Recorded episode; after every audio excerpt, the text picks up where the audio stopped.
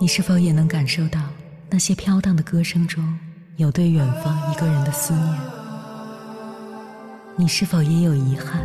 那些装进信封却始终没能寄出去的千言万语？你是否也走过从南到北那漫长的路？遇见，也错过那东来西去的人。当往事随风，一尘风，凌晨时分，跨越千山万水，讲述和倾听我们的故事。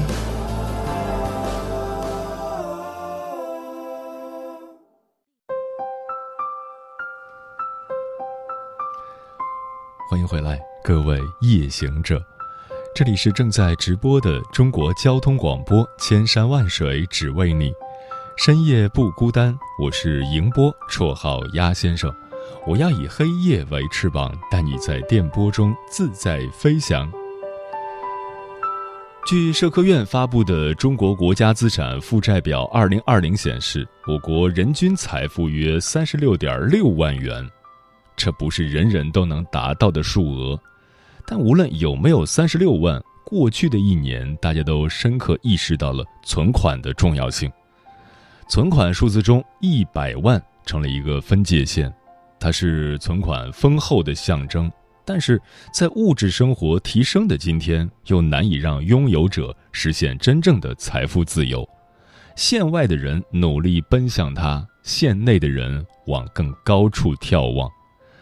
接下来，千山万水只为你，跟朋友们分享的文章选自《十点人物志》，名字叫《两年攒够一百万后》。三十二岁的我提前退休了。作者：知识咸鱼。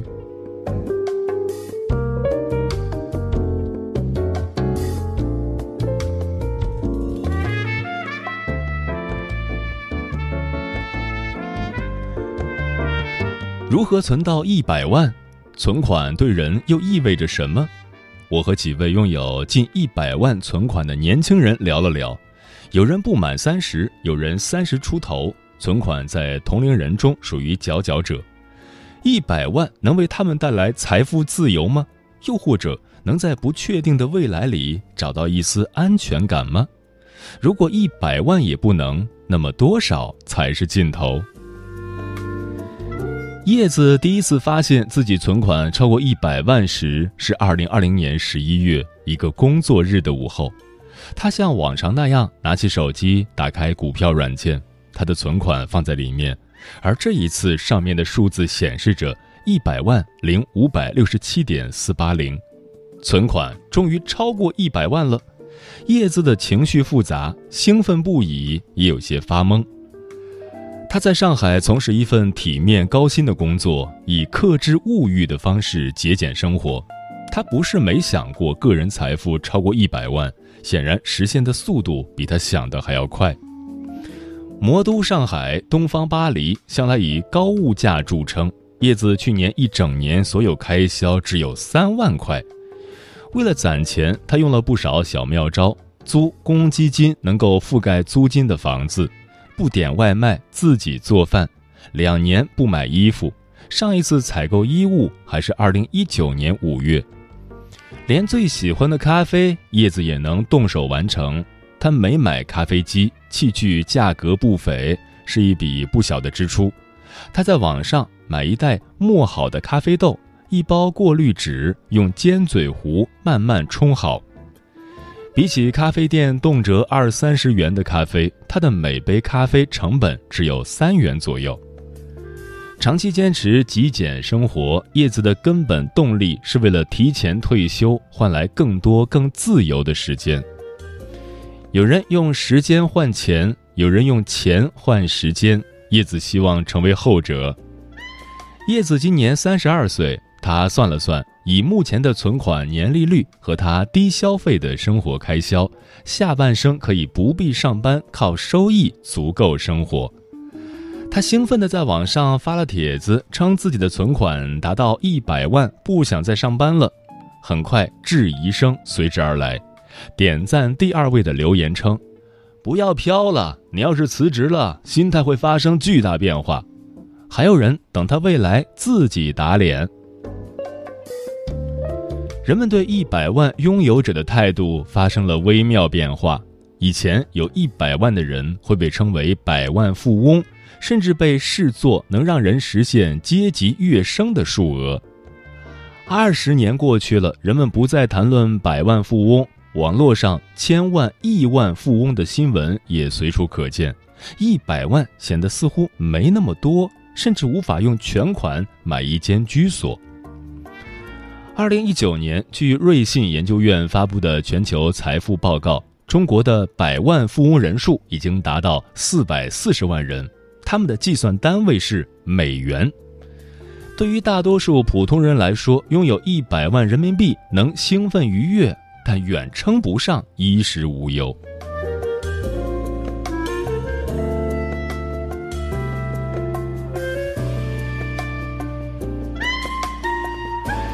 安徽女孩陈田发现存款超过一百万，还是在和男友每月一次的复盘会上，他们统计了分散的银行卡余额、基金账户，发现财富超过百万。她和男友相视一笑，这像是一个里程碑。刚毕业时家里负债累累，如今不到七年，她不但帮助父母还清债务，还买了一套房。男友调侃道：“没想到我有一天也是百万富翁了。”陈田不太能记得当天的具体情形，一再和男友确认后，原来那天他们连为此庆祝也没有。他说：“好像超过一百万后，我们的生活也没有太大的改变，就是按部就班，该干嘛干嘛。”陈田在北京工作，家乡是一个皖南小城，物价不高。去年春节回老家，他特意做了一个小小的调研，咨询了不少亲戚，得出一个结论。哪怕在小城市，这个存款数目都不算太多。她和男友认为，如果彻底自由，需要存三百八十万，还清买房贷款八十万，二百万用来投资理财，再用一百万当成本做些小生意。自由和安全感不该仅仅依赖存款数字，就算可以，陈田觉得一百万也远远不够。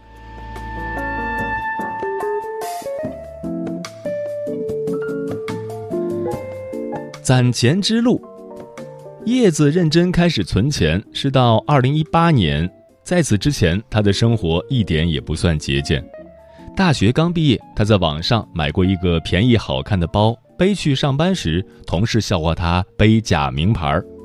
同事言语中的笑意，让原本对名牌没概念的他，开始恶补各种名牌知识。不错的月薪勉强能支撑他那时追求品牌衣饰，喝三十块的星巴克咖啡，买一件四五千的大衣，理发店充值近万元的会员卡。工作压力压得人喘不过气时，叶子用买买买犒劳自己。那时他相信网上说的，聪明女人要学会投资自己，三分天注定，七分靠 shopping。直到二零一八年，P2P 暴雷潮，涉案金额八千亿，超一千五百万用户亏损，叶子也是其中的一位受害者。这场风波中，他损失了三十八万，真正体会到什么是一夜回到解放前。钱包瘪了，叶子也意识到了攒钱的急迫性。同时，他发现购物的确能带来快乐，但这样的快乐太短暂了。回过神一想，买了那么多衣服，自己真正穿的没有几件。叶子爱看书，这期间他看了不少关于极简生活的书籍，又看了一部日剧《我的家里空无一物》，女主角麻衣的家空空荡荡，阳光洒进来，她躺在光洁的地板上，这幅画面叶子觉得好美。也是从这时开始，叶子开始认真攒钱，过简单生活。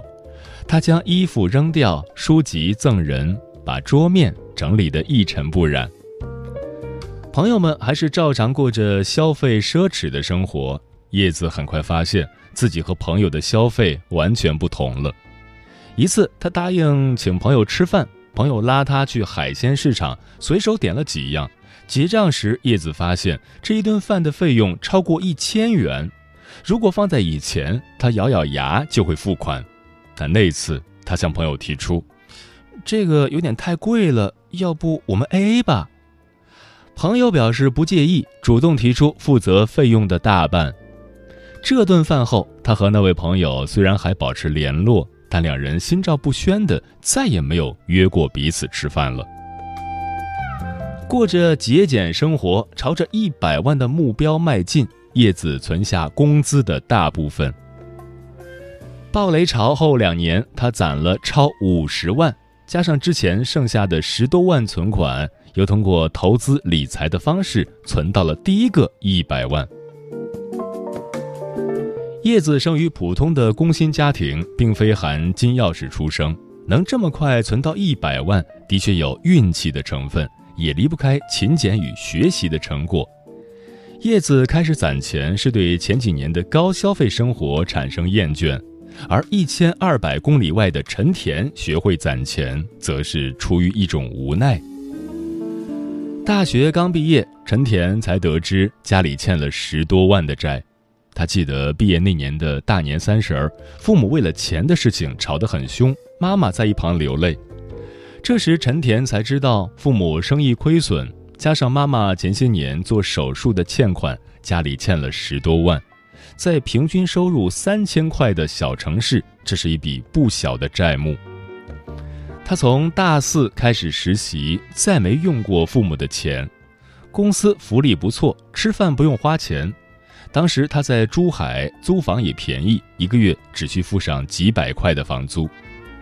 应届生工资不高，刚毕业，每个月他会寄给父母三四千，寄完后自己所剩无几。就这样过了两年，在他和父母的共同努力下，欠款总算还清。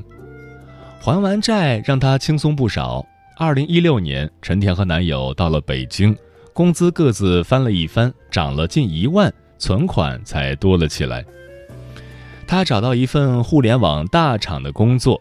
那时这家公司还没上市，陈田入职时就被许诺每位员工都会得到部分期权。在这家公司待了几年，陈田离职时公司已经上市，他手上的期权也得以兑现。期权兑现不代表立马实现财富自由，陈田目前的存款中，期权占百分之十左右，多数还是靠她和男友的工资一点点攒出来的。他的攒钱方法很简单，除生活必需品外，能不买的都不买。不爱旅游，更喜欢宅在家里，坚持长期记账。每个月，她都会和男友开一次收支复盘会，花了多少钱，哪些钱该花，哪些钱不该花，一目了然。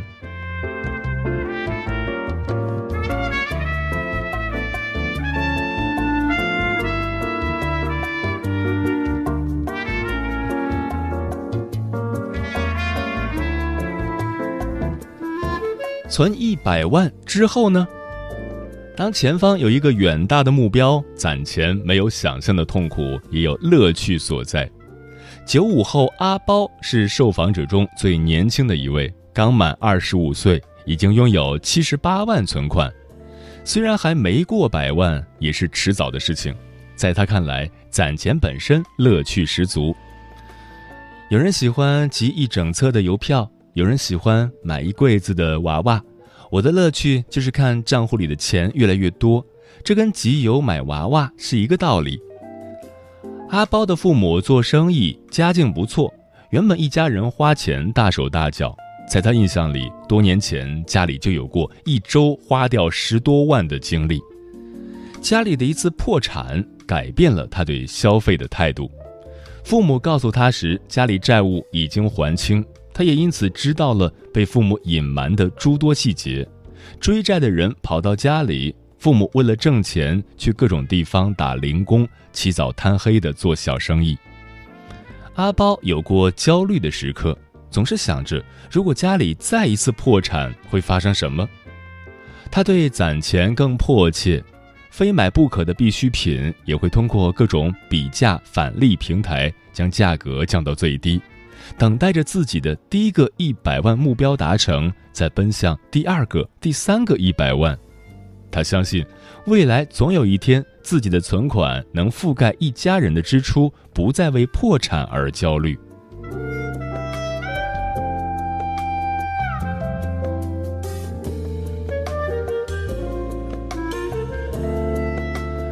存钱的意义是什么？每个人的答案都不同。已经存够一百万的陈田说：“我不完全认同存钱是为了更有底气的生活。”但是有了一定的经济基础后，选择的确会更多一些。疫情期间，很多企业通过裁员减少支出，陈田所在的公司亦如此。连续裁员两轮后，去年二月收到被裁通知，陈田一点也不意外。他们那个项目一整年都没什么大进展，与他进公司时的愿景大相径庭。这时，他也有足够的积蓄。离职时有种解脱感，对陈田而言，这刚好是个能够尝试 gap year 间隔年的机会。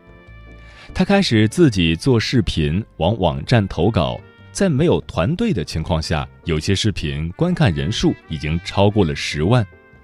gap year 期间，他的收入分为三个部分：一部分是做短视频 UP 主的广告收益，一部分是做保险咨询。另一部分则来源于帮别人剪辑视频。他打算用一年的时间尝试这样的方式，是不是真的能够养活自己？陈田的 gap year 正式开始，一直想辞职提前退休的叶子还在左右摇摆。直到今年一月，接连发生的两件事让他提前退休的念头坚定下来。一是因为朋友介绍，他去了另一家公司，去了没多久，又因为项目被砍掉，他失去了工作。第二件事是他切除乳腺肿瘤时做了个全身检查，检查出脑部一个小病灶，医生告知，三十二岁的叶子的脑部状况接近六十岁老人。医生为他剖析出三个原因：抽烟、喝酒、熬夜。然而，叶子烟酒不沾，唯一沾的是熬夜。他所在的游戏行业表面光鲜，九九六是家常便饭。在上家公司任职时，叶子每周至少有一天得通宵加班到次日清晨。病痛带来的痛苦难以形容。他在日记里写道：“手术之后，因为麻醉药的缘故，他吐了一整夜，胆汁都吐了出来。”又因为卧病在床不能动弹，躺的背剧烈疼痛。哪怕出院后，叶子的身体依然虚弱。坐地铁时，他会头晕难受；走几步路就大喘气。看着街上来往的人群，他想：能走路，能奔跑，真幸福啊！生病这件事让叶子知道健康有多么重要。后来，他也尝试去面试几家其他公司，每家公司都会问同一个问题：“你能不能接受加班？”他沉默片刻，对方就懂了，不再有后续。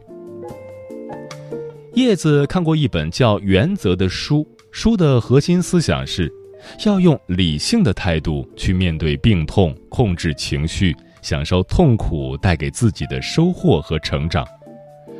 这些经历让他更坚定，接下来要去做喜欢的事，去读书，去构建自己的知识体系，过自己想要的生活。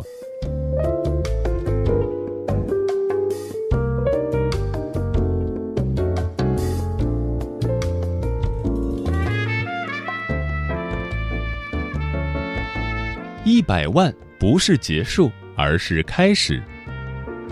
今年三月，陈田的 gap year 过去刚好一年，他发现用这样的方式养活自己是可行的，也挣了一些钱。问题在于自己愿不愿意做这些事，愿意付出多少时间，以及能不能长久。他有时也会想，目前存的一百万对自己意味着什么？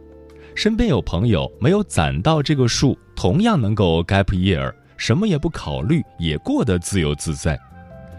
陈田还是有些不适应这样的生活，他想要攒更多的钱，等存款到达真正让他有安全感的数字，再考虑一些其他的选择。最近他重新开始找工作，不出意外，这周就会回到职场，努力攒钱，让自己离那个数字更近一点。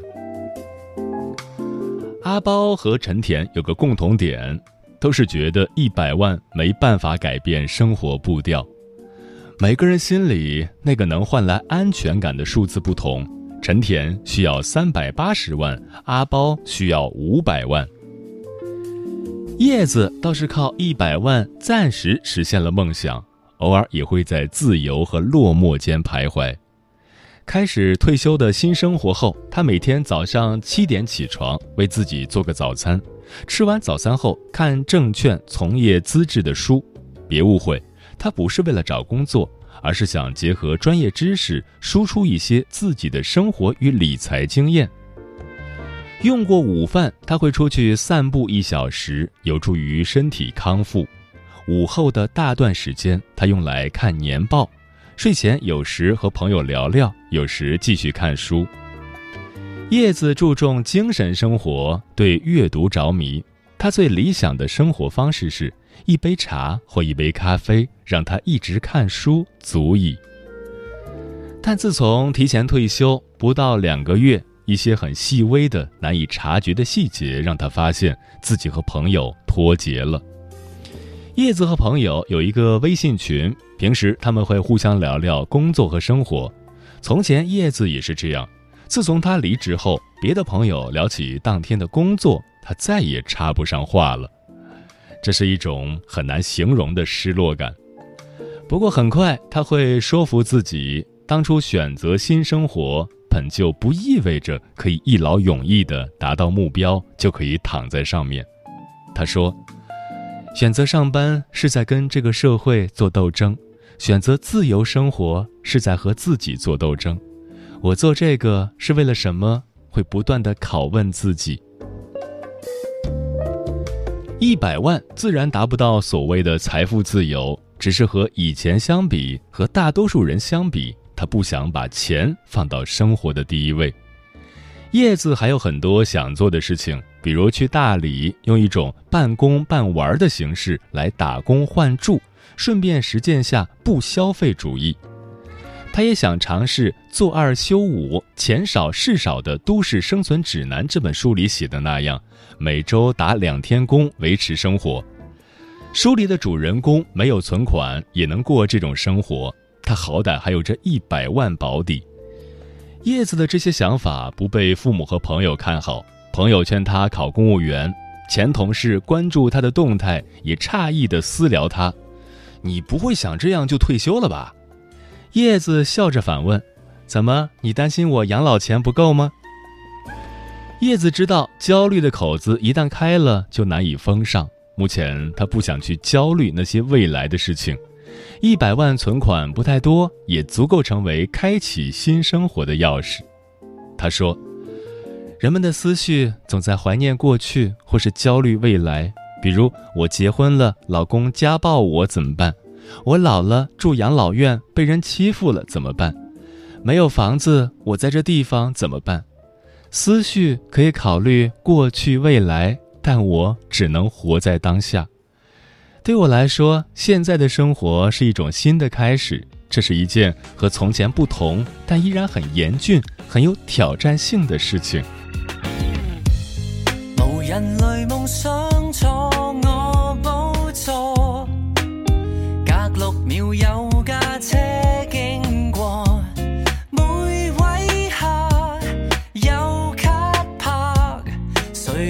去那撒？